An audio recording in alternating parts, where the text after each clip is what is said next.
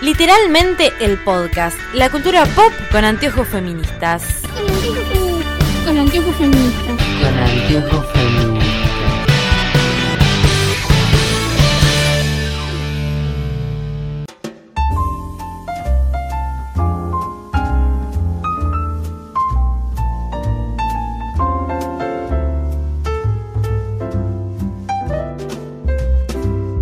Bienvenidos a Literalmente el Podcast, nuestro podcast sobre cultura pop con anteojos feministas, en un especial de emergencia, ultimísima emergencia que estamos realizando porque estamos en casa, estamos aburridas y hoy Emma Watson cumple 30 años. Mar Helman, ¿cómo te sentís al respecto?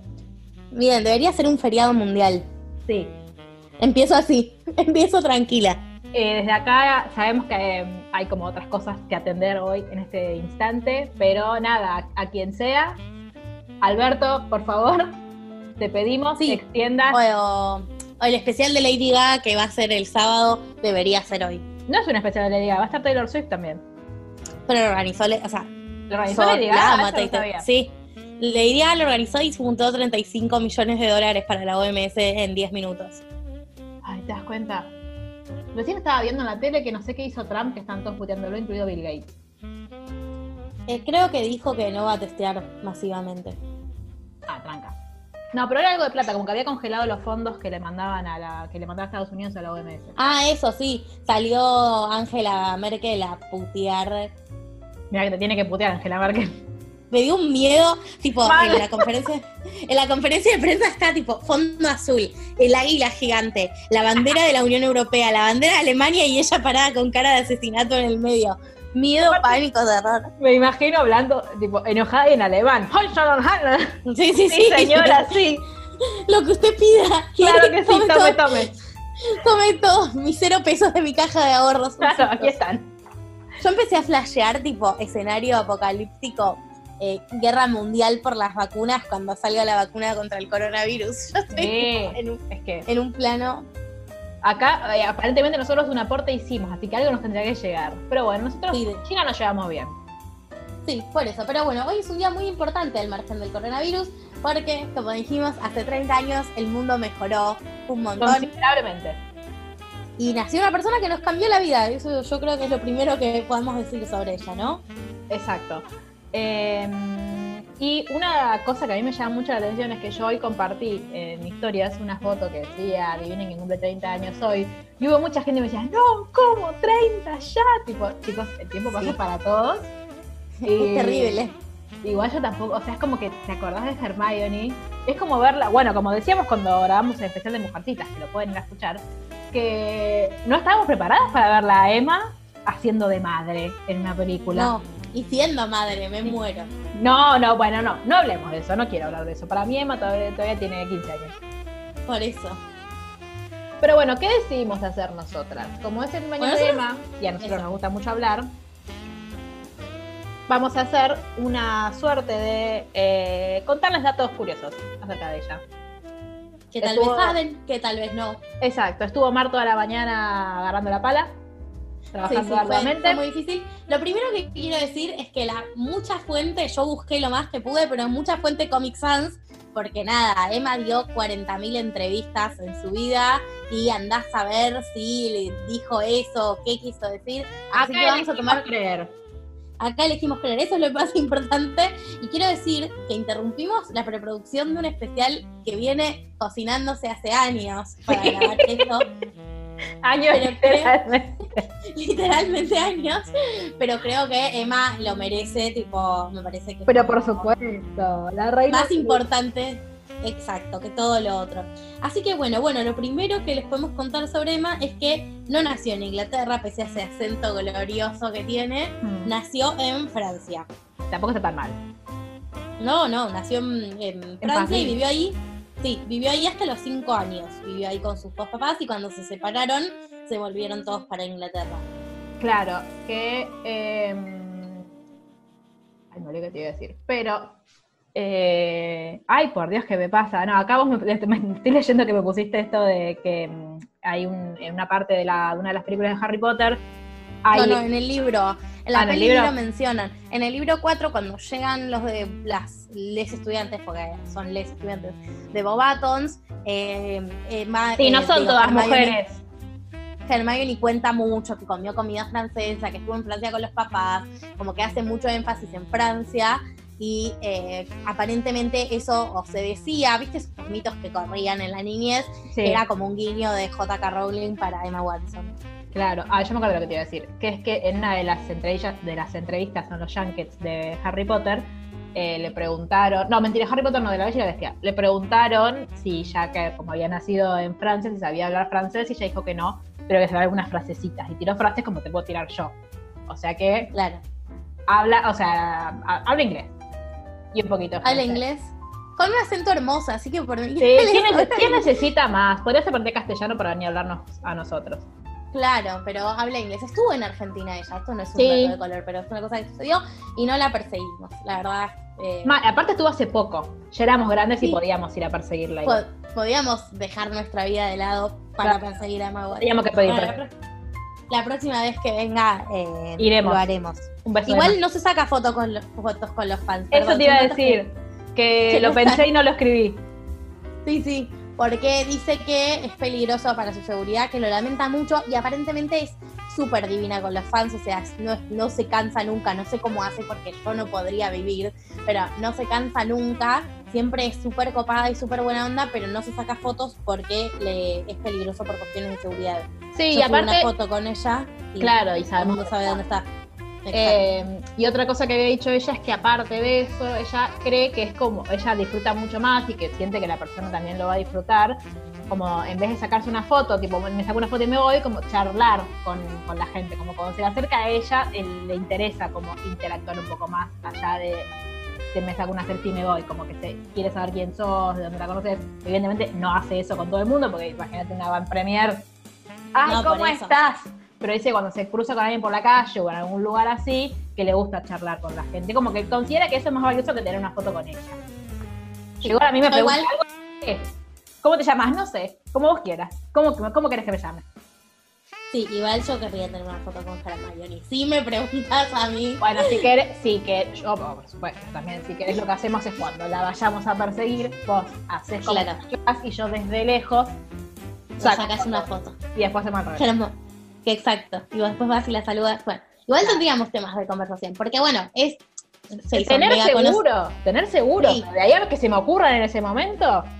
Sí, como yo cuando le grité a Cristina. Claro. pueden, re- pueden remitirse a episodios anteriores para recordar este horrible momento en el cual le grité y se asustó. Claro, como yo me meto en una speech y le voy a decir esto, esto y esto.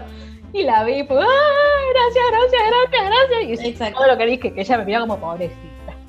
Sí, yo la vi y le dije, ¡Guau! Así, textualmente. Dios, qué fans molestas que somos.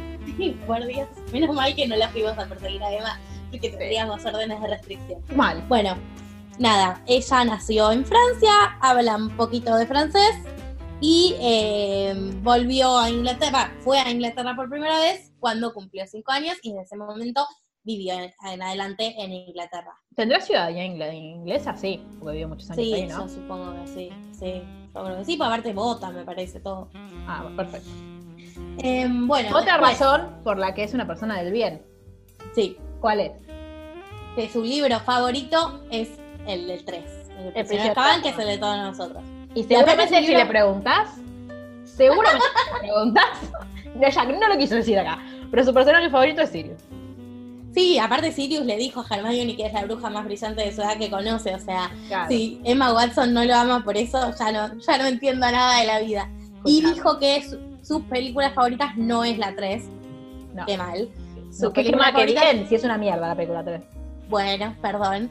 Sus películas favoritas fueron la 1 y la 7 parte 2. La 1 dice porque ahí aprendió a ser actriz, porque eso no lo noté, pero su primer trabajo como profesional, entre comillas, porque tenía 9 años. Que Claro. pe- pequeña niña fue en Harry Potter 1, entonces fue la primera vez lo que aprendió lo que era actuar laboralmente y dijo que la 7 parte 2 fue la más demandante y la más difícil de hacer. Sí, y aparte de haber sido difícil, no solo por todo lo que llevó y porque ya era como mucho más, ya está mucho más avanzada la tecnología y tenían como otros, otras formas de grabar. Eh, debe haber sido muy emocionante también, ocho años de Sí. conocer un grupo humano y que se termine y ya. Y verlos todos los días y saber que no los vas a volver a ver porque. Nunca más iban a estar todos juntos. No. Y debe haber sido muy, muy heavy. Este, Así que si la queremos un montón, pues nada. Sirius, siempre. Exacto. Y aparte de ser una persona eh, muy maravillosa y muy fan de Sirius Black, es profesora calificada de yoga. Sí. Y como me meditación también. Sí, me parece que ella hizo como un camino súper interesante, a diferencia de sus co-keepers Rupert y Daniel, en el cual ella. Pido, bueno, pido. Rupert Green va Sí. a ser papá. Sí, no puedo, no puedo, no puedo, no, Esto puedo. no, no- no es lo que habíamos acordado. ¿Qué, No. sucede? Si ese bebé no es colorado, yo me voy a ofender personalmente, me lo voy a tomar como algo personal. Y sí, pero aparte, pero ¿en qué, momento son, pueden ser padres? ¿Por qué El cogen? mejor, el mejor meme que vi al respecto fue otro Willy. sí. Ah, que yo creo que lo subió a la cuenta esta de, de Voldemort o la de Snape, la de Twitter. Sí, la Snape, veces la Snape, la Snape. habla con, con JK. Sí, sí, fue la de Snape. Es excelente esa cuenta. Sí, es muy divertida. Este, ¿Qué estás diciendo? Así que bueno, no, que me parece que hizo un camino como distinto tal vez al de Daniel y Rupert. Me parece que Rupert lo que hizo fue mantenerse lo más alejado posible de la prensa y la- por, la, por la calidad y por el estilo de películas que hizo, me parece que hizo proyectos que le resultaron graciosos y divertidos. Digo, participó en el video de Ed Sheeran, nunca nos Sí, mal. Eh, y nada, como lidió con la fama de una manera tal vez más. Eh, yo me lo imagino como un hippie que fuma paso todo el día. O sea, en mi mente Rupert Grint es eso. Sí.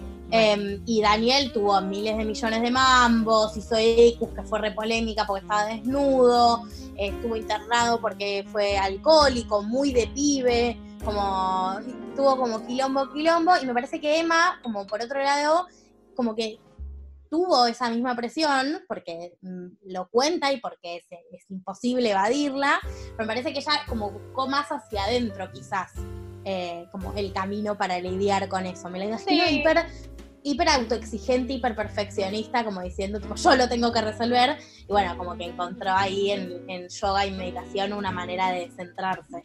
Sí, re.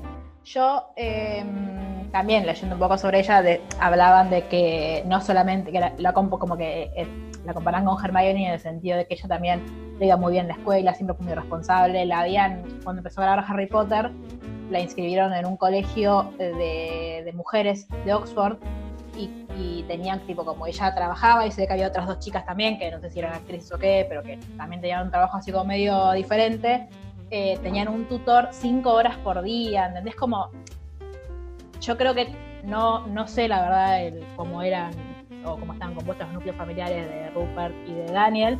Yo creo que ella tuvo otro tipo de acompañamiento también, o tuvo un acompañamiento como muy de, de sus padres y yo creo que también viene por ahí.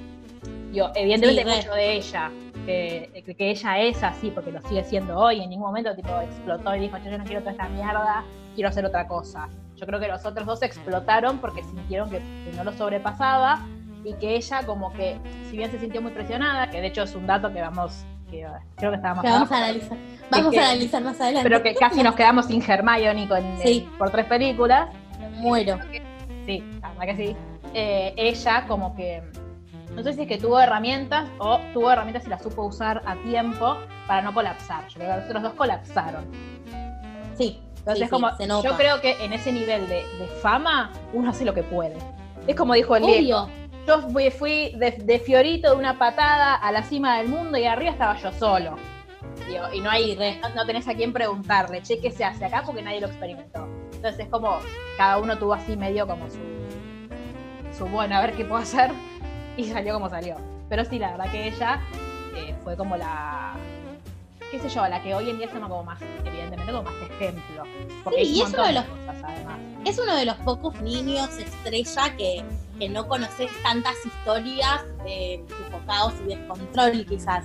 Yo, de hecho, encontré una historia de que una vez entró a la pileta de un hotel a las 3 de la mañana, como, como su Ay, único qué así grave. Y ella diciendo, no es justo que yo zafe por ser famosa, estuve re mal, como re Ay, mi culpable. con- vida. Sí, sí, Emma, no, está todo bien. Tipo, Aparte, todos ¿por qué estaría fuimos adolescentes.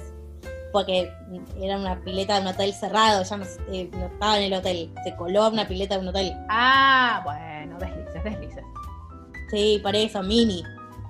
Así que bueno, bueno, si quieren clases de yoga ya saben a quién pedirle. Debería ser un canal de YouTube. Re, Eh, Emma, te estamos habl- Emma, te estamos hablando desde acá. Eh, necesitamos un canal de YouTube. No sé, cinco minutos por día de yoga. Nos das una pose y la hacemos. Como O para. nos hablas y meditamos con vos.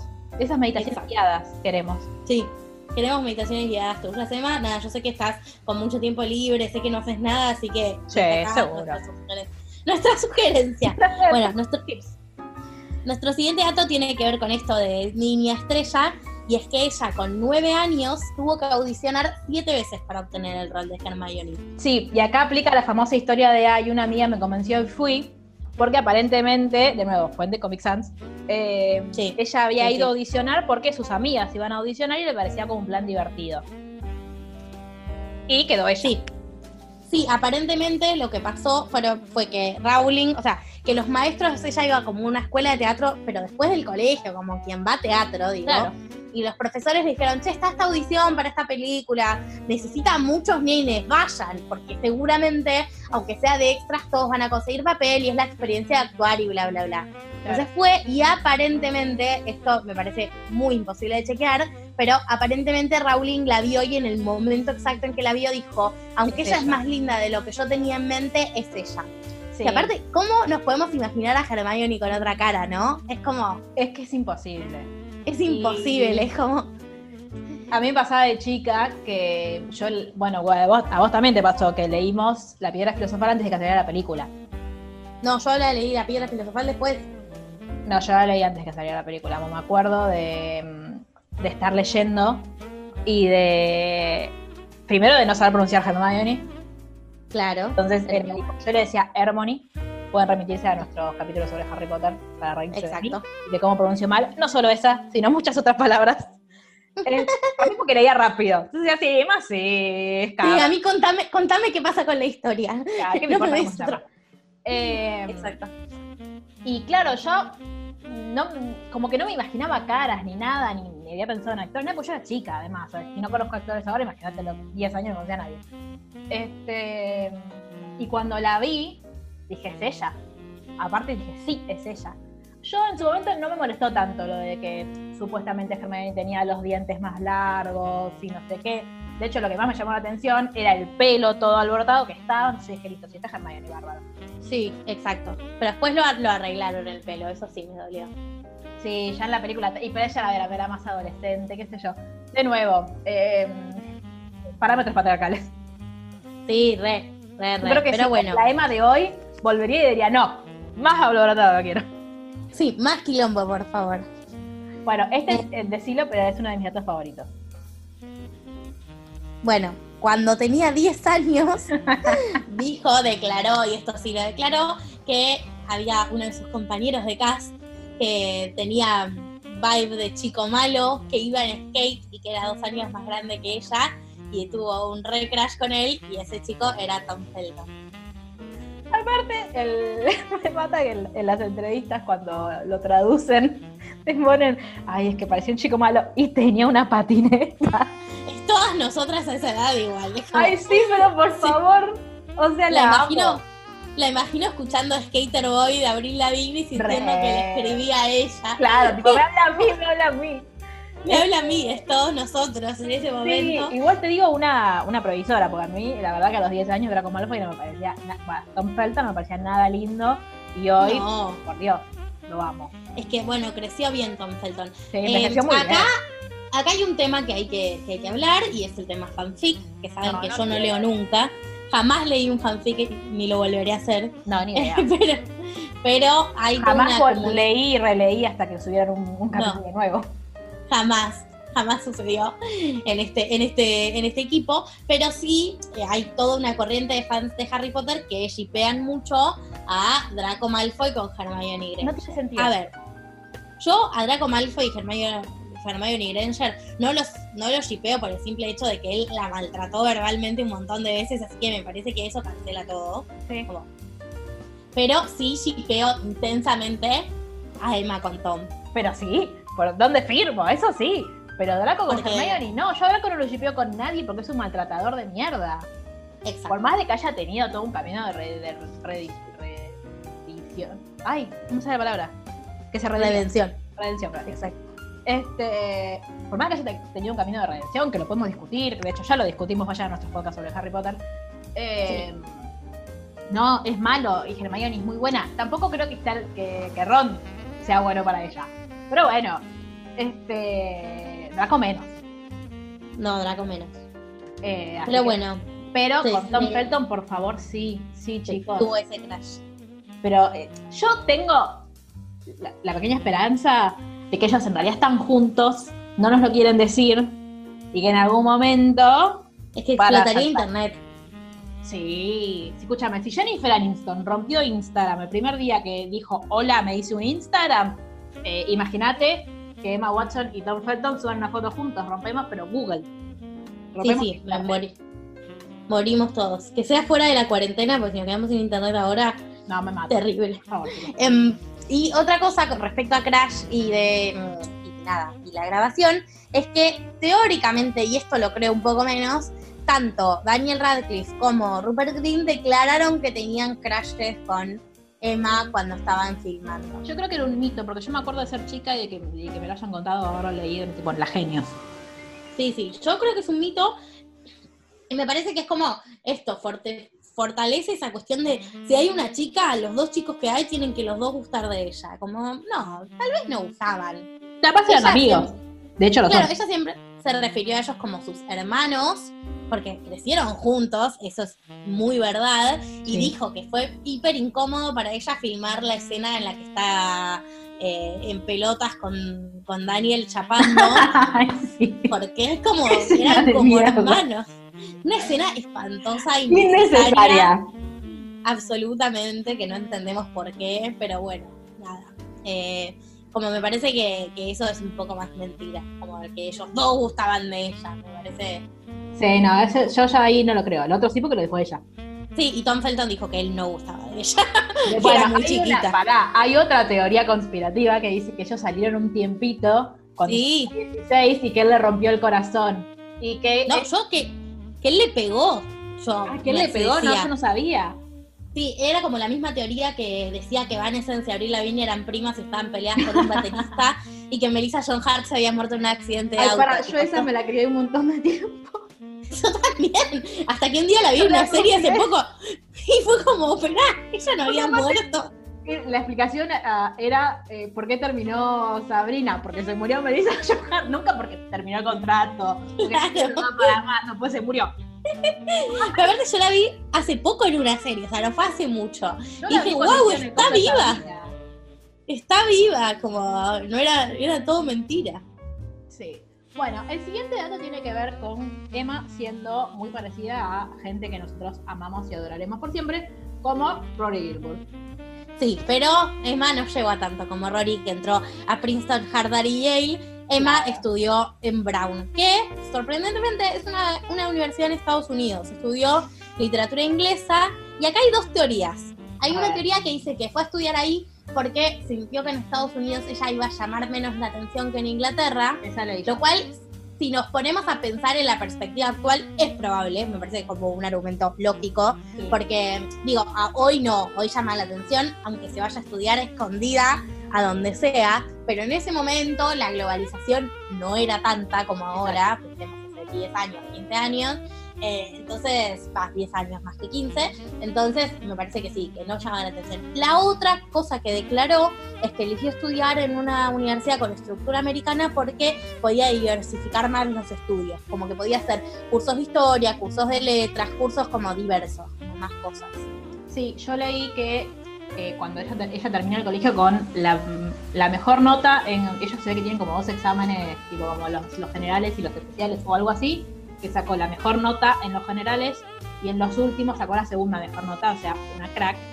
Y que. No se lo debe perdonar al día de hoy. No, Debe- ¿por qué no? No lo primera? no lo debe haber superado. Pero aparte, ¿quién se atrevió a superarla? ¿Quién se atrevió a Claro. superar a y persona devuelva un punto. Sí, pero ah, y aparte voluntariamente, no tengamos ni que obligarla. sí. Eh, entonces dice que había muchas universidades interesadas en que ella vaya a estudiar. Eh, y que como que la- le preguntaban todo el tiempo. Y que ella tuvo que salir como a emitir un comunicado diciendo que no se quería comprometer públicamente con ninguna, con ninguna universidad y que eh, cuando supiera a dónde iba a ir lo iba a anunciar en su página web. O sea, Ay, es casi la reina. ¡Qué vida! Dios Tipo, claro, mío. tipo el- un comunicado del Palacio de Buckingham. ¿Te imaginas a Hermione actuando de la reina I Want to Believe? Sí. Yo en un momento quería que se casara con Harry. Ah, I Want to Believe por mí. Yo decía, ¿quién bueno. mejor que ella? Si ella es la reina de Inglaterra. claro, hubiera sido increíble, pero bueno, no sucedió. Sí, bueno, Emma fue a, a Brown, se graduó en Brown. Sí. Y ella, otra cosa que no se perdona aparentemente es que creo que tardó medio cuatrimestre más. Porque ella estaba como rechazando muchas películas porque quería sentarse en sus estudios. eh, pero en un momento le vino una propuesta, no me acuerdo en este momento cuál, eh, y creo que es la de las ventajas de ser un marginado. Fue a Sí. Inglaterra a grabar, pero como se sentía culpable hizo un cursito en Oxford para como no perder el ritmo y después volvió a la. Dios. Lo que debe ser ese cerebro, Dios santo. Me pone muy nerviosa. Sí, sí, sí, es muy tremendo. Bueno, acá otro punto que tiene en común con Hermione es que sus padres comparten profesión, no como los padres de Hermione no son dentistas, pero los dos son abogados. Sí, Y- el otro día, le- el, va, el otro día, hoy a la mañana, eh, estaba viendo las estas tipo curiosidades sobre Emma Watson y qué sé yo, y decían, ya sabemos de dónde sacó la inteligencia, su padre es un abogado. ¿Perdón? ¿Eh? Chicos, Como, como estudiante de Derecho tengo que decir, ¿eh? claro. No todos son Cristina los abogados, ¿eh? Exacto. Pero bueno, sí, hay, sí es cierto que para ella, no sé si por su educación o por qué, la cuestión social existe y existe, o sea, existe de manera muy presente, digo, Sí. es un tema que está en su mente. Sí, y los padres se separaron cuando ella era chica, por eso eh, ella se mudó de Francia a eh, Inglaterra. De hecho, ella Sí, tiene, tú, tiene cinco Sí, hermanos, claro. pero eh, no son todos, no son de mamá papá, sino que hay, el padre tiene dos gemelas y la madre tiene. Porque creo que ella tiene un hermano, o el hermano que es modelo, que es otro dato. Hay un hermano que es modelo, que Sí, es de la mamá. en, eh, Burberry y que aparte fue extra en Harry Potter. es de la mamá. Es de la mamá, con otro Sí, me señor. parece que sí. Con otro señor. que que No, de la, mamá y, de la mamá y el papá, la única edición es ella. Es ella. Bastante Sí. bien salió, te digo. Sí, sí. Podría haber un poco más. Leí que tiene ascendencia turca, pero de nuevo fuente Comic Sans. Puede ser. Sí. Las cejas, qué sé yo. No sé. Bueno, a ver, hablando de eh, Emma Watson y siendo modelo. Su primera etapa de Vogue la hizo a los 15 y en ese momento era la persona más joven está en la etapa. Ay, iba a buscar quién es hoy la persona más joven está en la etapa, pero me olvidé. Sí, yo también, pero bueno. Y ama la moda y ahora se dedica a promocionar marcas sustentables y de comercio justo. Cuando hizo la gira por La Bella y la Bestia, sacó una página de Instagram para mostrar cada uno de sus looks de alfombra roja, describiendo las marcas y promocionando ese tipo de prendas. La amo. Sí. Ella hizo como, bueno, como en toda su vida, como que en un momento hizo un, va haciendo clics y va cambiando todo en función de esas cosas que va descubriendo. Y digo, eso Como es uno de en los la mo- vida. Sí, es uno, pero me parece que es uno de los motivos por los cuales es un gran role model o Re. ejemplo a seguir. Porque es muy, consci- muy consciente y muy consecuente de lo que decide. A y es ver, muy real. Vestir, sí, vestirse es difícil, digo, tiene un montón de impedimentos, ella tiene todos los privilegios del mundo. No digo que nosotros, por creer en el comercio justo, tengamos que tirar nuestra ropa de eh, Avellaneda y solo comprar cosas sustentables, pero me parece que ella, que tiene toda esa plataforma y que tenía a, la- a Disney pagándole la ropa de la gira, me parece súper piola lo que hizo, de, de dedicarse a contar, porque lo que hacía en esa cuenta de Instagram es tipo ponía el look y explicaba, esto lo tejieron mujeres afganas de no sé qué, como tipo te iba contando la historia de esa prenda, como que me parece que está una militancia muy interesante para pensar cuando uno lo puede hacer, digo, no es que no es que me parece, y me parece que ella lo hace desde un lugar piola también, porque no es que nunca incita a decir, bueno, y todos los que se visten no veganamente son lo peor. No, y aparte, me parece que es lo que pedimos siempre nosotros, que es que las personas que, que están en un en un estatus o en una posición de poder decidir y de poder modificar cosas e- y, visibilizarlas, está buenísimo que lo hagan. Entonces, es como decís, ella tenía a Disney diciéndole, ¿qué querés? Y ella, en ese, en ese momento en el que pudo optar, optó por diseñadores que no explotan gente, por eh, diseños sustentables. Ella lo puede hacer. Entonces, en, en dentro de su posibilidad, lo elige y eso está buenísimo. Porque aparte Sí. le da muchísima visibilidad a e- también a, a esos mismos diseñadores. Exacto. Está bueno. Em, bueno, después acá viene un dato que eh, lo leí muchas veces, así que lo, lo terminé creyendo del todo y que es, es muy bizarro y es que una de sus actividades favoritas es escribir diarios, que tiene un mecanismo en particular y que los divide en categorías. Sí. ¿Sabes a quién le gusta tiene- escribir diarios? Y tiene un montón. A Taylor Swift. Claro. Serán Taylor Swift y Emma Watson la misma persona. Lo Las semejanzas, las semejanzas algún comienzan. episodio. Y tiene muchas categorías al estilo de nuestra amiga Mónica Geller. Por ejemplo, tiene una categoría para contar lo que hace en yoga, una categoría para contar lo que hace en sueños, tiene más de 30 diarios guardados, una para contar las personas que conoció y otra para contar, para anotar consejos que le dieron. Yo, esta es la que, la que más difícil me resulta. Yo la anoté ayer y acá, le puse. Como, me parece muy lindo, pero insostenible en la práctica. onda. Se está tomando una birra con una amiga y la amiga le dice, no le escribas. Y ella dice a la noche, querido diario, Pepita me dijo que no le escriba. Como, Bueno, hace poco que hizo un video para Vogue, eh, como están tipo que tenía en la cartera, eh, sacó un diario de agradecimientos que tenía. Todos los días ella se levanta y escribe tres cosas por las que está agradecida. Vi un montón de influencers con estos diarios. Para mí, nadie pasa de la semana. No. Ella, aparte de qué tiene que poner esa cara, o sea, de eso tiene que estar agradecida todos los días. Agradecida de ser yo. Gracias, J.K. Rowling. lo, de lo que veo en el espejo cuando me miro a la mañana, por, por Dios. Bueno, una cosa que siempre que la leo me emociona, la leí una vez en Twitter, pero después mucha gente como que la retuitea o la comparte, es que eh, en el momento, en- que una de las cosas por las que más las queremos a Emma, aparte de porque la conocimos desde chiquita, porque una de, de- de las cosas que, de los productos que más nos cambió la vida a todos y que más quisimos y queremos, ella fue parte de eso y lo trató con mucho amor. En el momento en el que todos empezamos a crecer y empezamos a decepcionarnos de un montón de actitudes de JK Rowling, como que siento que ella tomó, no sé si tomó la posta, porque tampoco creo que ella lo quiera hacer, pero sí como nosotros dejamos, eh, como que nuestra esperanza está en ella, es la que nos, Sí. nos ayudó a seguir queriendo a Harry Potter, más allá Sí. de JK Rowling y de las barbaridades que dijo. Exactamente. Digo, Así que la amamos. queremos. La amamos y amamos a Harry Potter también porque ella es parte de. Bueno, acá viene un dato que me encanta, no sé si es verdad, pero de nuevo, elijo, Elijo creer, creer.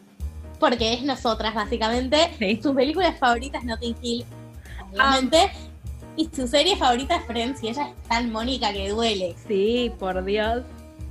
Claro, ella no era, era ¿cuántos años tenía? Era muy chiquita para participar en Friends, porque podría haber participado. Me muero, ¿te Sido la- imaginas? podría haber sido, no, ya era muy, era muy Podría haber sido Emma. Sí, no, pero no, porque Emma era un bebé y ella tenía como 10 años ya. ¿Quién necesita nacer bebé si está más Watson? Yo, yo, yo me banco el, el gap de edad. Pero ¿cómo entró? Shh, nació así.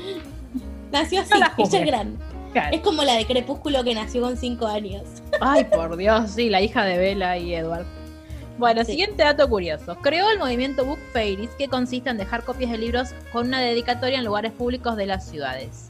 Que es extendió todo el mundo. De hecho, acá se llama libros en el subte. En- No, y también se llama. Hay- y hay Book Fairies Buenos Aires. O sea, como.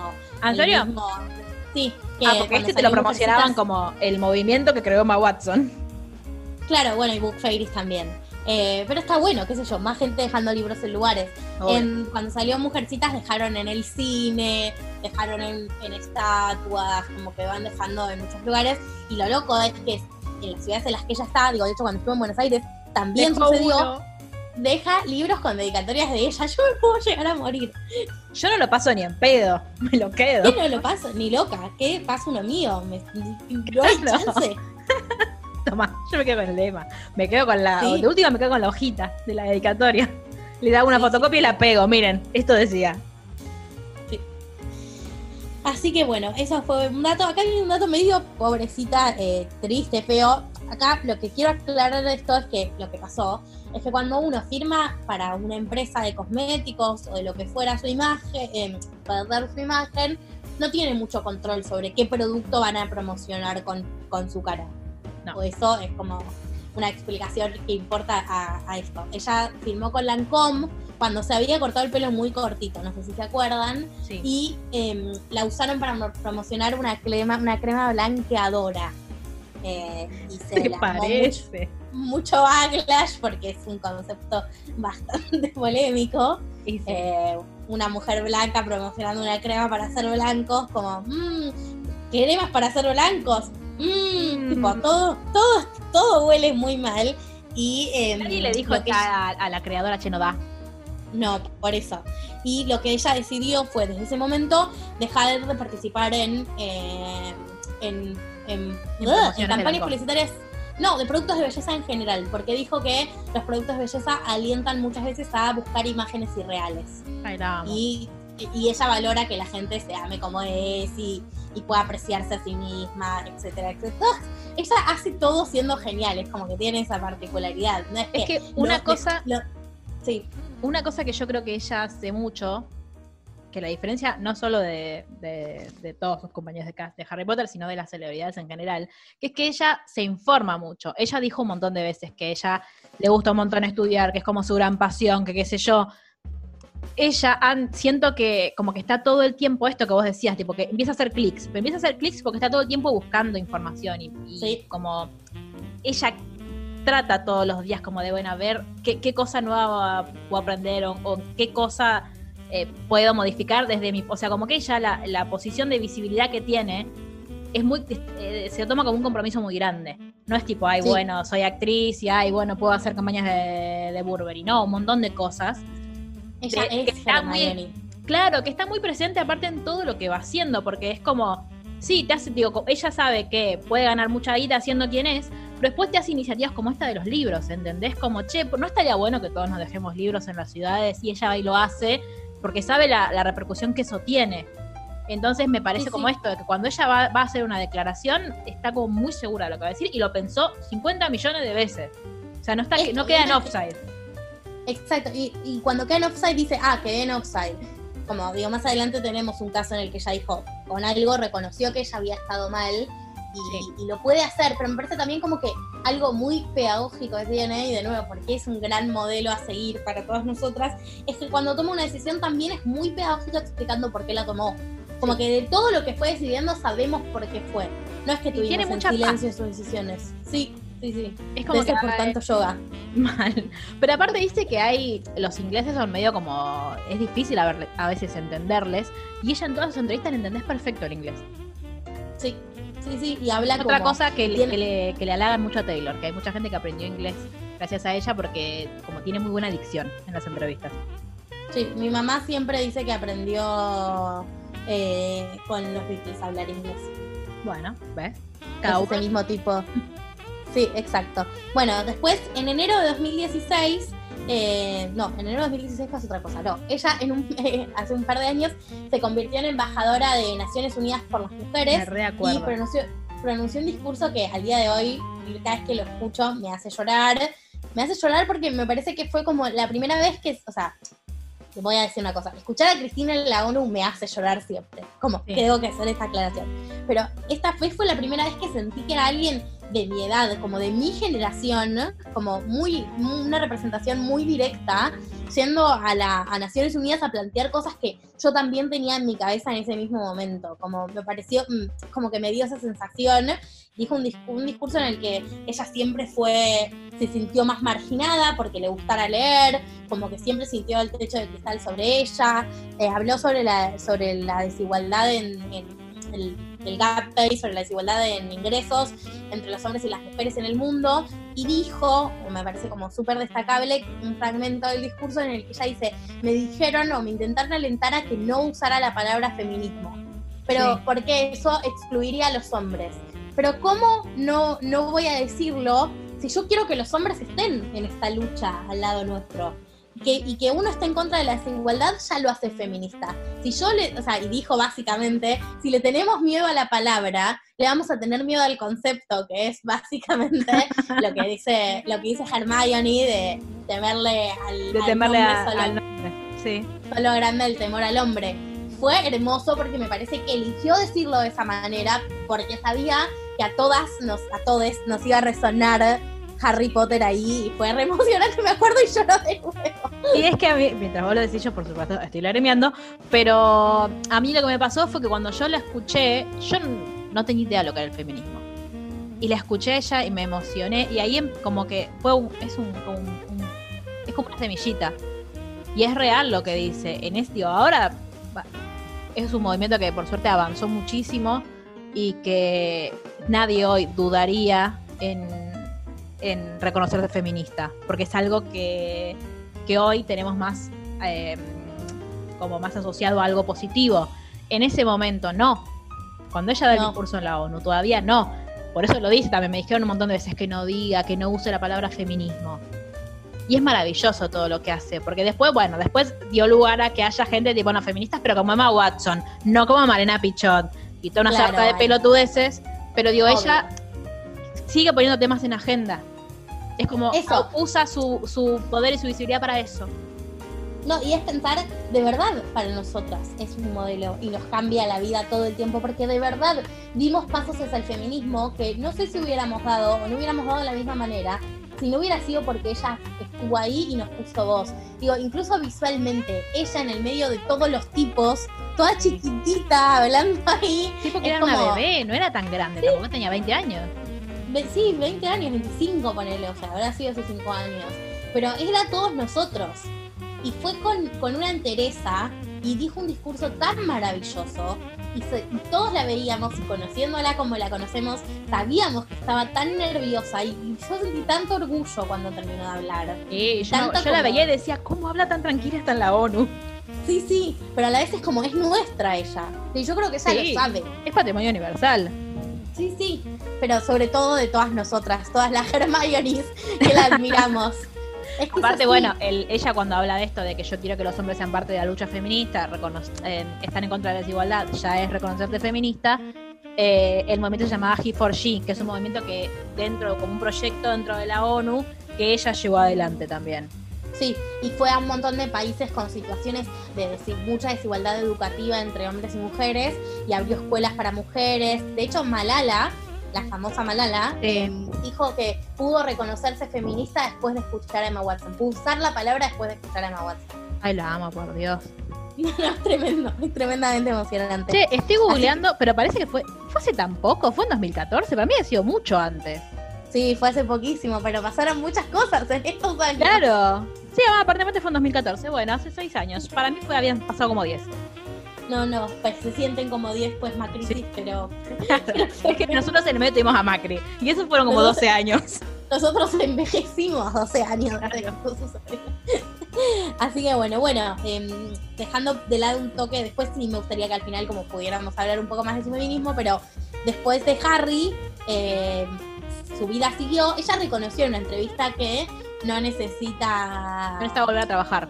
nunca más, y es verdad, o sea, todos lo sabemos, fue Sí. eh, está en el libro Guinness por ser la actriz que más plata ganó en no sé qué década. Eh, qué loco, igual que la mujer que más plata ganó ser una nena, ¿no? Como tremendo eso. Pero bueno, eh, después de Harry, lo primero que hizo fue un dramón que yo me la vi chiquita pensando que iba a ser algo llevadero. Se llamaba Ballet. Shoes y era de una nena que quería ser bailarina, ¿la viste? No, yo no la vi. Pero Bueno, eran que todos pobres. hermanas gemelas estuvieron, o sea, no gemelas de ellas, sino sus hermanas, que son gemelas. Sí, eso, entre sí. eh, Claro, fueron extras en esta película. Sí, como que es raro, tipo, me parece que ahora encontró un poco más su camino actoral, pero que para mí fue como de, de probar a ver qué había después de Hermione. que Es que, ese claro, momento. empezó con, con 10 años a grabar. Sí, y sí, solo hizo de eso. Hermione. Bueno, hizo este que era un dramón terrible. Después hizo uno que, una película animada donde era una princesa ratita. Quiero decir que vi mil veces la película, pero mi hermana nunca me dejó verlo en inglés, así que nunca escuché la voz de Emma. Estoy muy triste. Bueno, pero ahora lo puedes Em, hacer, Mar. Sí, sí. Y después hizo, bueno, de Bella, todos la vimos. Después hizo Sí. lo que vos vas a contarnos después sobre las ventajas de ser invisible, que yo no la vi.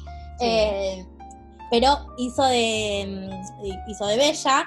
eh, ya les contábamos que hizo toda esa campaña con la ropa. Y eh, les quiero decir un datito si son fans de Downton Abbey. Hoy también cumple el primo Matthew, que es su coequiper de la Bella y la Bestia. Feliz cumple el primo Matthew, donde quiera que estés. Aparece cinco minutos en La Bella y la Bestia, pero qué lindo que es.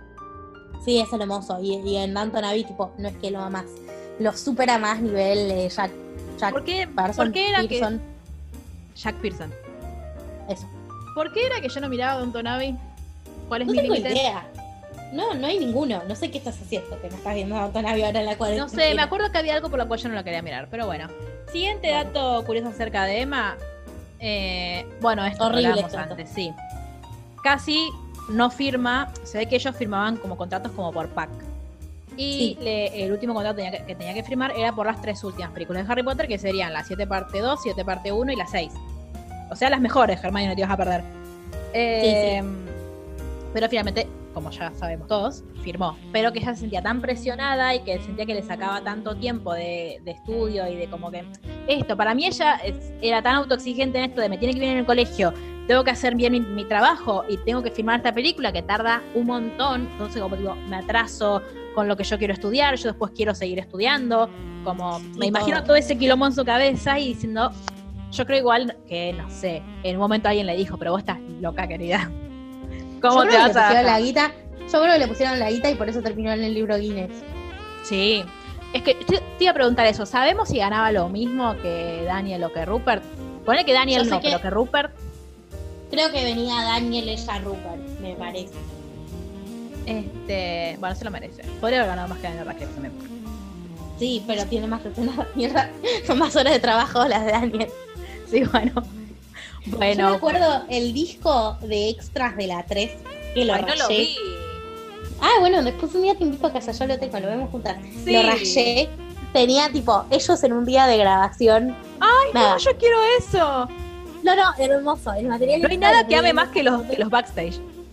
No, es hermoso el backstage. Y después tenía una entrevista en la que ella gritaba, We are teenagers, como que explicaba que había un recambio en ellos del 2 Claro. al 3, porque en el 3 se convertían en adolescentes, que todos recordaremos esa escena icónica en la cual ella le da la mano a Ron porque tiene miedo del hipogrifo.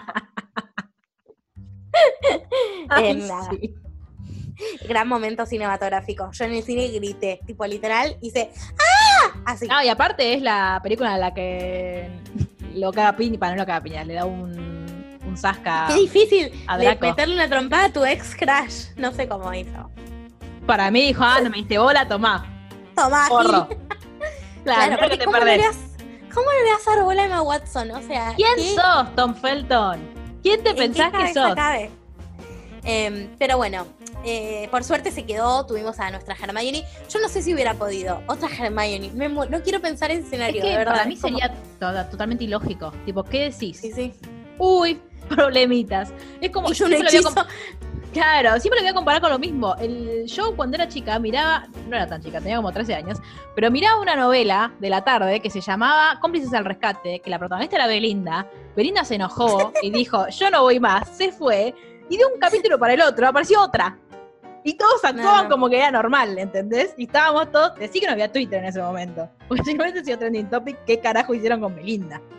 Y yo también decía, Y ver "Pero a no Belinda. no es ni parecida, ¿entendés? Ahora cuando terminemos de grabar te voy a pasar fotos para que veas. Pero Muy bien, muy bien. ¿qué pasa? No, no, por eso, bueno. Eh, después, Por suerte no pasó. igual. No, por suerte no pasó.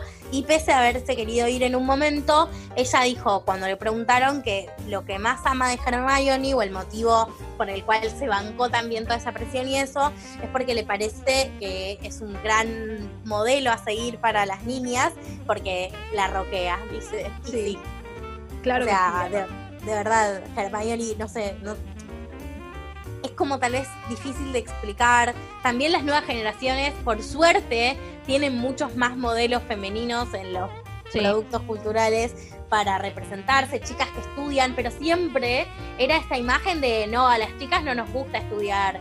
Eso, los nerds son los varones, no era Sí. normal ver. O si era una chica que estudiaba, siempre estaba enojada y siempre, si bien es cierto Y era lo hablamos insoportable. mu- Sí, y lo hablamos mucho, digo que Hermione tiene como esa construcción de ser la mamá del grupo y de ser insoportable en un montón de oportunidades, también tiene un montón de cosas buenas y también es alguien piola que salva al mundo, es una superheroína a la que le gusta estudiar y eso es mágico. tipo, Bueno, el famoso, el famoso cartel de las marchas feministas y que Hermione y Harry estaría muerto en el libro 1. Sí, sí. O quiero que me presida Hermione, que sí, quiero que me presida Hermione. O también lo puede hacer eh, Emma Watson si quiere ser mi presidenta. Pero es que yo creo voto. que nosotras le adjudicamos a Hermione muchas cosas de Emma también. Sí, re. Sobre todo en el último que se- tiempo.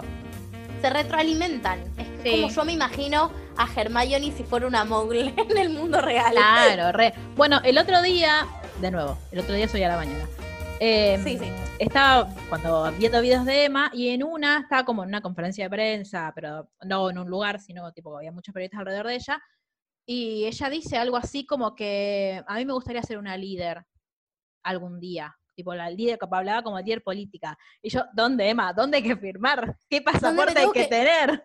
Claro, encima dónde me mudo así ya junto a los años de antigüedad para poder votar. Y después me vuelvo acá a votar a Cristina. Pero mientras Sí, tanto, sí, obvio. Pero sí. Bueno, y acá viene un, dato medio falopa, porque ella en un momento filmó una película que se llama Noah, en la que se ve que se Sí. tratan temas religiosos. es el arca de Noé la película. Ah, perfecto. Y la gente empezó a cuestionar su fe y a preguntarse en qué cree esta muchacha, y ella definió como, se definió como espiritual universalista. What? ¿Qué quiere decir, no? Me, pre- me no, pregunto. Yo no lo sé. Yo tampoco. Si alguien sabe explicar. O, prac- o practica el espiritualismo universal, eh, les recibimos sus mensajes. Sí, Bueno, y acá viene un dato muy importante, de tal importancia para nuestra trama, sí. que es que en enero de 2016 ella inició un pequeño proyecto que es un club de lectura que se llama Nuestro Estante Compartido en Goodreads con la premisa de leer autoras mujeres de todo el mundo y debatir sobre obras que tienen que ver con el hecho de ser mujer. En ese momento ella aún todavía no, llamaba, no lo llamaba lecturas feministas, lo No. iniciaba como lecturas sobre qué tiene que, o sea, sobre a qué es ser mujer en distintas épocas y en distintos momentos del mundo.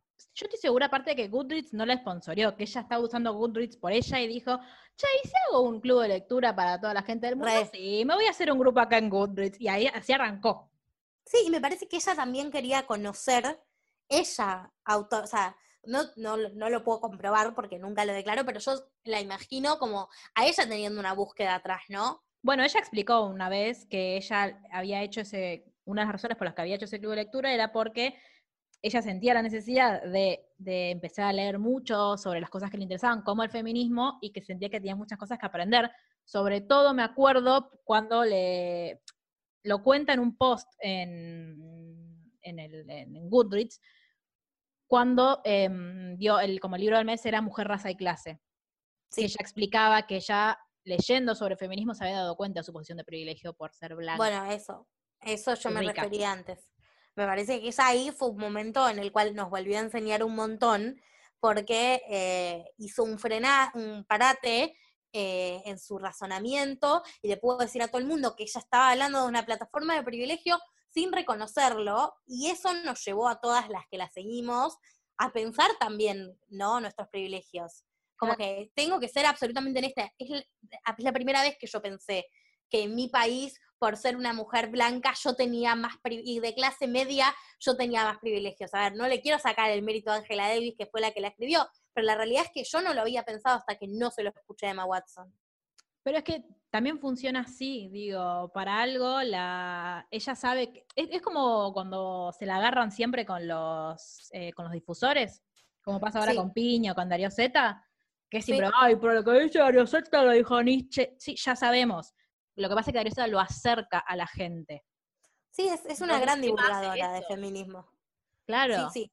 Pero acá para mí divulgó desde un lugar no tanto de yo tengo este conocimiento, lo quiero compartir, o yo tengo estas preguntas, las quiero hacer con ustedes, sino un, che, bardié con esto, estuve mal, lastimé gente con cosas que dije, perdón, no me había dado cuenta que estaba hablando así, voy a tratar de no hacerlo en el futuro, como muy consecuente, me parece que fue con eso.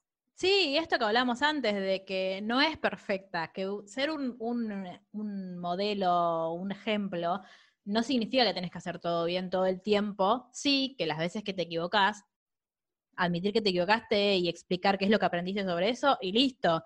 Pero, digo, es, evidentemente para ella debe ser un peso y una presión muy grande también saber Sí. la cantidad de gente que la sigue y por eso es tan responsable con todo lo que dice.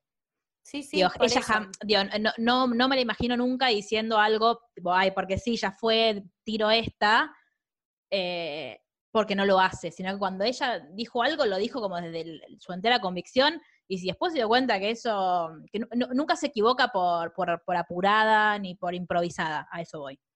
No, no, es, es, es muy, es muy piola, la verdad. Y nada, fue muy, muy interesante. La experiencia de nuestro estante compartido es excelente. Sí, y nosotros se la robamos. a- nosotras se la robamos y dio pie a nuestro club de lectura, que eventualmente también dio pie a este podcast. Así Claro. que gracias, Emma. Sos nuestra Sos nuestra madrina. Por siempre, por siempre jamás. Vení, vení a una reunión, te invitamos cuando Cuando quieras. quieras, cuando quieras vos te venís y, Y grabamos, grabamos y el tema que quieras. fotis. Las películas que quieras, el libro que quieras. Lo que vos quieras. Está en alemán, no importa, Mar lo traduce. Sí, me ent- no salgo hasta que no ter- terminarlo de traducir. Bueno, Claro. acá viene otro dato que te va a gustar mucho a vos, ¿eh?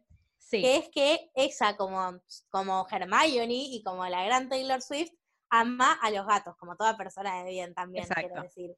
Eh, Mentira, Luli, te amamos a vos también. Em, y tuvo en algún momento, no sé ahora si tiene más, si tiene menos, eh, dos gatos que se llamaban Burbujas y Dominó. Quiero contar un dato que no tiene nada que ver con esto, pero me acordé que em, la actriz de Rachel eh, de Glee, Sí, que ahora Lea, Lea Michelle, sí. tuiteó el otro día que su vida cambió para bien desde que le compró a su gata la mochila para gatitos que De los Taylor, gatos de sí. Taylor. La que usaba Ah. Olivia. Hermoso, hermoso detalle. Perdonen, no sé, ya sé que no tiene nada ¿Sabes lo que debe salir Y- esa mochila igual, no? A mí me parece Sí, maravillosa. yo, yo quiero una para Sí. mí, para, que me, para que protegerme del coronavirus. Quiero salir hacia la calle Y que alguien me lleve. y que alguien me lleve a cocollito y me diga que todo va a estar bien. Bien, y en este un es un momento dato que... Sí, no, sí, decime. perdón, tuvo dos gatos que se llaman Burbujas y Dominó. Me encantaron los nombres. Dominos Perdón. igual siento que se lo puso por la pizzería. ¿Te imaginas? Bueno, el dato que viene te va a gustar a vos, Par. De hecho, lo pusiste. Creo que lo pusiste porque te, te gusta a vos. No, es que no lo podía creer cuando lo leí, porque es algo tan propio de Emma.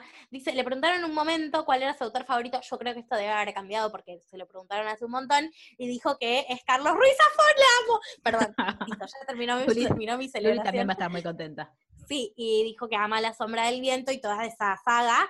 Eh, es increíble. Si no me quieren hacer caso a mí, que Háganle entiendo que no Emma. quieran, háganle caso a Emma. Tienen la cuarentena, es ideal para cuarentena porque es uno de esos libros con una trama súper enredada y misteriosa que hasta que no lo terminás, no lo podés largar. Así que por favor, vayan, tipo, te amo, Emma. Y aparte, amo que como Rory lea libros que no son solamente en su idioma. Exacto. Muy bien, muy bien. Es un autor catalán el que eligió. O sea, no eligió un británico, no dijo.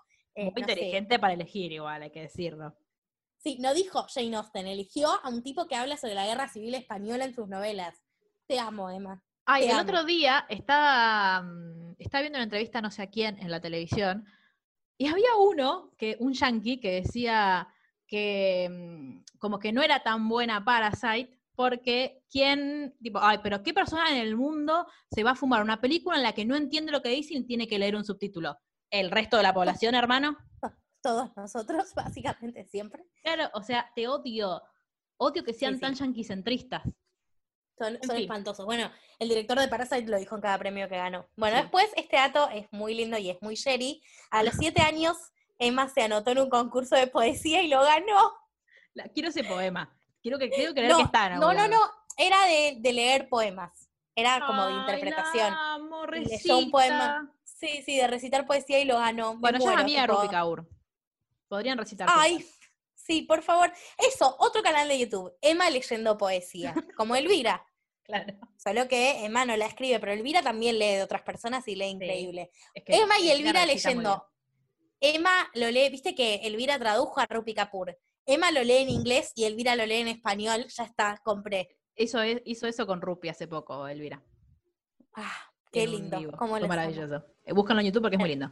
Bueno, Hermoso. como yo ama cocinar, te amo, Sí. Emma. Te- te re- otro dato, otro dato, Sherry. Y dice que parte de lo que más le gusta de eso es que cuando prepara cosas ricas la elogia a su familia. Sí, dice como, es lindo dar amor y que te elogien. Claro. Y sí, bueno, es verdad. Bueno, sí, y sí, es cierto. Otra cosa por la que nosotras respiramos y que nos dejó muy Sí. tranquilas nos dio vida. Acá tengo que aclarar como una cosa previa, porque yo estoy muy decepcionada de Rowling, tipo, quiero que conste en actas eso, pero hay toda una teoría, una corriente del feminismo británico que es TERF. Desde acá, como siempre, queremos decirles que si son TERF, no son feministas. Claro, pero igual, más allá, de, todos. más allá de que exista la corriente en, en Inglaterra, existe el sentido común también. Sí, y sí, podría usarlo digo, Rowling. incluso es una corriente, lamentablemente, con más fortaleza que acá. Claro, pero como justo ella parte- que tiene la, la capacidad y tiene lo- las herramientas para preguntarle a cualquiera y acceder a la información como nadie, lee un poquito, JK. Sí, lo de- la gente de la edad de JK piensa lo mismo que JK, entonces JK lo que podría hacer es callarse y dar el pie a las nuevas generaciones. Y nosotros estábamos, desde que Rowling hizo sus declaraciones TERFs horribles, diciendo que una mujer no era mujer por cómo era su anatomía, o sea, Rowling, marciano, ho- horrible, concepto espantoso. em, pasaron unos meses, porque no lo dijo al toque Emma, o sea, no hizo Para ninguna No quiere tirarle beef públicamente. No, y todos estuvimos sumidos en el caos y en la desesperación, pensando que Harry Potter caía en el mal, Sí. hasta que Emma publicó una, una foto, porque no tiene ni texto, Claro. publicó solo la imagen en la cual está ella en toda su belleza, que por Dios, de nuevo, qué Sí. linda que es, Sí, y qué brazos fornidos le deja el yoga. el yoga, con una remera que decía, los derechos trans son derechos humanos. Y fue como, Aplauso y volvimos a nacer, volvimos a nacer todo Nos sacó del paco a no. todos, sí. nos sacó el Paco, curó el coronavirus, tipo, todo, todo Sí, fue... Si hay alguien en el mundo que puede curar el coronavirus es Emma Watson. Sí, de ¿Qué hecho, Emma, Gates? mm, Emma Watson. pone- ponete a trabajar en la vacuna, por favor. Bien, Em, así que nada, eso fue muy bueno.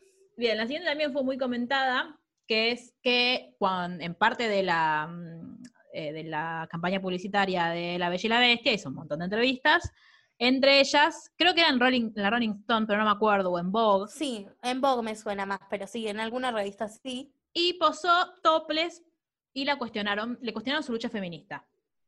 Como de, Sí. ah, ah, cosificadora. Sí, What? decís que sos feminista y estás en tetas. Claro. No sé qué tiene que ver. Y ella Y dijo, ella dijo exacta- eso. Dijo exactamente eso. Spoileé el final de la anécdota, perdón.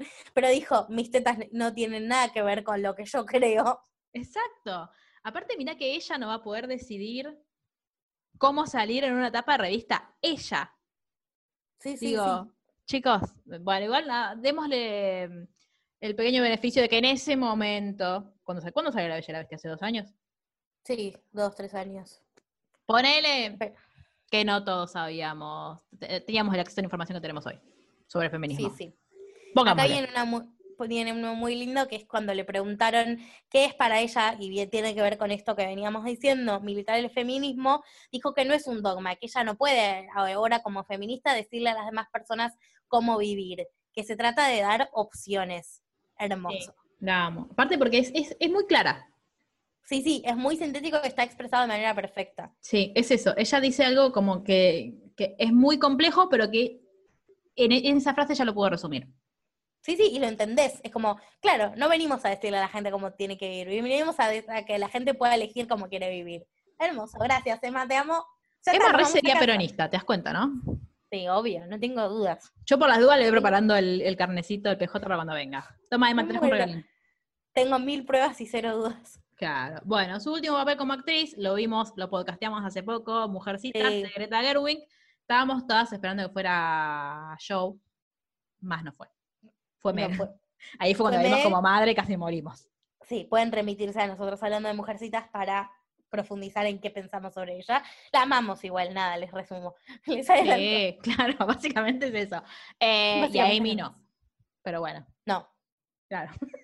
Yo a Florence Pugh igual la amo. No sabes, sube unas recetas Florence Pugh Sí, yo la con sigo. esa voz que tiene. Ay, ¿viste lo que es? Bueno, y hace Perdón, poco hizo ASMR en, creo que es en el canal de Vogue también. Ah, mira, paréntesis Hizo como, random. un- como una, como una, ya te dejo, ¿eh? Como una merienda inglesa y le daban a probar cosas y ella las probaba y hacía ruido. Esto, el ASMR que hace ruido, básicamente. Hacía ruido, ese, ese porno raro. Claro. Em, no, viste que ella subió que tiene un amigo que está luchando por su vida por el coronavirus y yo no tengo ni idea de quién es, tipo, es un músico conocido dentro del ámbito country de Estados Unidos, o sea, debe tener, no sé, 5.000 seguidores en Instagram, ponele, Sí. y ahora tipo, no puedo parar de mirar sus partes de salud todo el tiempo. Y no fui la única a la que le pasó, porque Ashley Tisdale, o sea, no me ando con chiquitas, Claro. subió que ella no conocía al chabón y que también estaba tipo mandando energías y mirando los partes médicos todo el tiempo. Y Así que nada, sí. quiero des- desearle recuperación. Una sé que el nombre pila. Nick. Una pronta recuperación. Mandamos nuestras buenas energías desde acá. Si Nada. hace country lo queremos, salvo que sea un Sí. retrógrado. No, pero aparte su mujer es divina, tiene un bebito que se llama Elvis. eh, y lo que me hizo acordar mucho a Charo López, y lo que hace tipo a la misma hora todos los días es poner una canción del, pi- del pibe que Ah. se llama tipo Viví tu vida y instar a la gente a que bailen y ayer la fue a poner en parlantes en la puerta del hospital donde está él Ay, como no para que la escuche. No, Chicos, no, estoy muy tremendo. sensible hoy. No, no, yo no te cuento más, porque yo vengo llorando. Y, y aparte lo gracioso, va, lo gracioso, ¿no? Es terrible, ¿no? Pero no tengo idea de quién es el chabón, pero bueno, Bueno, pero empatía se llama. sí, sí, le deseo muy, muy pronta recuperación. Bueno, acá Bien. viene un dato que nos vas a contar vos, pues yo no tengo idea, porque no la vi, porque es muy triste. Sí, no, vos no la podés ver. Pero eh, una de las, de las películas como más mainstream que hizo después de Harry Potter fue Las ventajas de ser invisible, las ventajas de ser un marginado. eh, que ese fue, para esa película se cortó el pelo cortito. Que estábamos todos. Yo la- igual me dio mucha impresión la primera vez que la vi, después dije, todo le queda bien a esta mujer. O sea, es Todo. Y con esa cara, es- dejen las personas, a mí de las personas más lindas vivas. Perdón, yo Sí. sé que es tipo muy feo comentar sobre el cuerpo y la cara de los demás, pero es muy preciosa, por Dios. Sí. Bueno, no importa. Dentro de la hegemonía es una de nuestras preferidas. Sí, sí. Este, y bueno, hizo una peli ambientada en la dictadura chilena, está en Netflix, no me acuerdo cómo se llama. Yo, honestamente, la empecé a mirar, estaba, me la descargué para verla en un viaje varadero a Buenos Aires, vi media hora, me aburrí. O sea, Sí, después me dijeron me que estaba buena en realidad. A mí me pasó, y me pasó con varias cosas que hicieron eh, eh, Rupert, Daniel y Sí. Emma, como decir, bueno, lo quiero ver, pero bueno, hay proyectos en los que no me, no me subí a bordo. Como Claro, que no, seguir. no son para mí, está todo bien, pero yo no puedo ver. Todo bien, lo celebro, qué bueno que le interese el tema de las dictaduras latinoamericanas. Me Claro. encantaría escucharla pronunciarse sobre Malvinas en un futuro, tipo, tiro ahí la idea. Ay, por favor, Emma, Emma, sí, ahí, ahí ya está, ahí Sí. recuperamos. te tiro el centro y vos atajala y fíjate qué haces con eso. O me pero nada. jala. Sí, sí, metela en, en la, en la cabeza de la reina, pero nada, qué sé yo. Eh, Bien, y hace poco, a mí es una de las cosas que más me, me fascinan en la vida, es mirar las, los videos de Vogue tipo 73 preguntas, menos el de Kendall Necesitamos-. Sí, este- necesitamos todos el link de ese video, Sherry. Sí, lo voy a dejar. Eh, y hace poco hizo un video para Vogue, pero con el que hay en su cartera. Y ella no tiene una cartera, tiene una canasta. Es una canasta. Y tiene Por Dios. 800 millones de cosas. Dice que sus amigos le dicen The Bag Lady. Bueno, La dice en su inglés mucho más lindo que el mío. Este, y tiene, entre todas las cosas que tiene, tiene dos celulares, uno para trabajo y otro para, para uso personal. Nunca tiene batería ninguno de los dos. Dice que en realidad esa es una de sus estrategias, pero que su publicista la odia. Y que eh, tiene una bolsa de agua caliente con forma de conejito. No sabes lo que es esa bolsa, o sea, yo la quiero. No, no, me muero. Y, la amo. Muy Hermione también. Recordemos que Hermione tenía el objeto mágico que de verdad creo, o sea, excepto los que me habilitarían a volar, creo Sí. que elegiría ese objeto mágico si pudiera elegir, eh, tipo la cartera. La cartera de Hermione. Ay, tipo, sí. Ya lo dije cuando grabamos Harry Potter 7, pero lo voy a, me van a tener que volver a escuchar. Quiero esa cartera. O sea, todo lo que necesito es poder llevar todas las cosas sin cargar un montón. Por Dios, Sí. necesito. Y que sea así de chiquitita y así de linda. Y Sí, el último dato, y el más importante de todos. Es un porque dato y un deseo. pudiera, Es un dato y un deseo. el dato es vez. que Tom Felton le enseñó a tocar la guitarra en pijama. Y lo subieron Y a redes. Y ahí rompimos internet. Sí, sí. Ahí sucedió una Así que yo internet. necesito, por Dios, les pido, y por la reina, que tiene coronavirus aparentemente, eh, así que antes que se muera la No, reina, no, no tiene coronavirus, salió a hablar hace dos días, la vimos. pues a- habló en vivo. Sí, era un mensaje grabado hacía dos minutos, pues decía Ah, no sé. No, está viva, no, no se va a morir. No ahora. sé. No, sé. y, Carlos ya se recuperó. Y Boris Johnson se recuperó. O sea, Sí, lo de Boris están- Johnson, el- no puedo creerlo.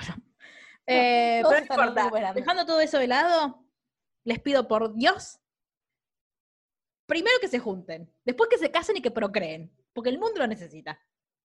Ahí no la veremos tan madre. juntos. Claro, ahí madre sí. de los hijos de Tom Felton me parece maravilloso. Ahí la Qué, queremos. qué- qué cosa igual, ¿no? Qué, qué momento. Sería genial. Todos aparte titularían Hermione y Draco Malfoy van a tener un hijo. Sí, pero no. Porque por suerte, Tom Felton no es Draco Malfoy. No, a mí me pasa que yo Tom Felton lo amo. Está Claro, todo, aparte está todo el tiempo, yo no sé si es que vive con Neville o qué, pero están todo el tiempo hablando, suben fotos juntos, hacen chistes de Harry Potter. Chicos, los amo. Sí, sí. Y me va a romper Me mucho el corazón que- si tiene otra novia que no es Emma. Me parece que también es eso, es una linda manera que la que encontró Tom Felton de resolver esa fama y la que encontró Neville. Obviamente ninguno de los dos es Harry Potter, digo, no quiero decir que Daniel la tenga así de fácil, o sea, o la tenga tan fácil como ellos, pero como esto de amar a Hogwarts, sentirse un alumno de Hogwarts. Daniel Sí. nunca volvió a hacer referencia a Harry Potter, o sea, lo único que dijo es que jamás podría ir a ver el legado maldito porque no sería él Harry y sería raro. Bueno, amigo, no sos Harry, te amamos, pero... Bueno, no, yo lo entiendo igual, boludo, debe ser re difícil. Sí, ya sé, es un chiste. Este, Pero... Lo cargo. lo cargo. Este, bueno, de hecho, hace poco cuando hicieron, inauguraron en, en los estudios de Warner el juego nuevo, que es el de la moto de Hagrid en Disney, pues, ¿no? Sí. El parque Harry Potter, no sé. En Ahí, el parque Universal. eh, eso, en el parque Universal, fueron, fue Draco, fue, va, fue, Sí. fue Tom Felton, fue, mm, ¿cómo se llama el actor de Neville? Eh, sí, el actor de Neville, Matthew de Lewis, Neville. algo así. Y fueron eh, Freddy Matthew George Lewis, fue ¿no Sí, fueron Freddy los hermanos George, Phelps, sí. Ay, ¿te acordás? Luna. ¿Te acordás el mensaje que le el videíto que le grabó Emma a, mm, a Luna cuando estaba participando en Bailando con las Estrellas? Sí, sí, las La amo. La amo por Fue Dios, Luna, fue Ginny, fue un montón de gente. Fue yo. Bueno, ¿a quién importa? No, pero la actriz de Cho es divina. Siempre a las marchas del Ni Una Menos. Es súper feminista, se redimió. Es como Draco. Bueno, está bien. No es amiga de Emma, no nos interesa en el podcast de hoy. No, es verdad, pero es amiga de Luna. Bueno, no importa, dejémoslo ahí. Sí, bueno, esos fueron todos los datos que mm, encontramos sobre Emma. Nos pueden mandar más si quieren, siempre estamos abiertas Eso. a hablar de Emma Watson. Queremos saber si tienen más datos que nosotras no tengamos, pese a nuestra investigación. Sí. Eh, y nada, cuéntenos eh, por qué la aman. si, aparte de Harry Potter, ¿qué es lo que les gustó que, de ella que, que hayan visto? Si, ¿En qué les como gustaría nosotras- verla? ¿En qué les gustaría verla? Si como nosotras han sido parte de su club de lectura feminista. Si quieren sumarse a nuestro. Y un montón de otras Todas cosas. estas cosas, todas estas cosas nos pueden Todo eso nos pueden decir. Bueno, gracias Mar por este podcast de emergencia muy necesario y muy Fue hermoso. Y volvemos a la producción del otro que ya Y verá la volvemos- luz si ustedes no saben. Por Dios, chicos, si ese día no rompemos internet, Ese no día sé, no rompemos sé todo. qué es romper internet. Exactamente. Pero bueno, Bueno. no- nos vemos en la próxima, ¿sí? Chao. Besito.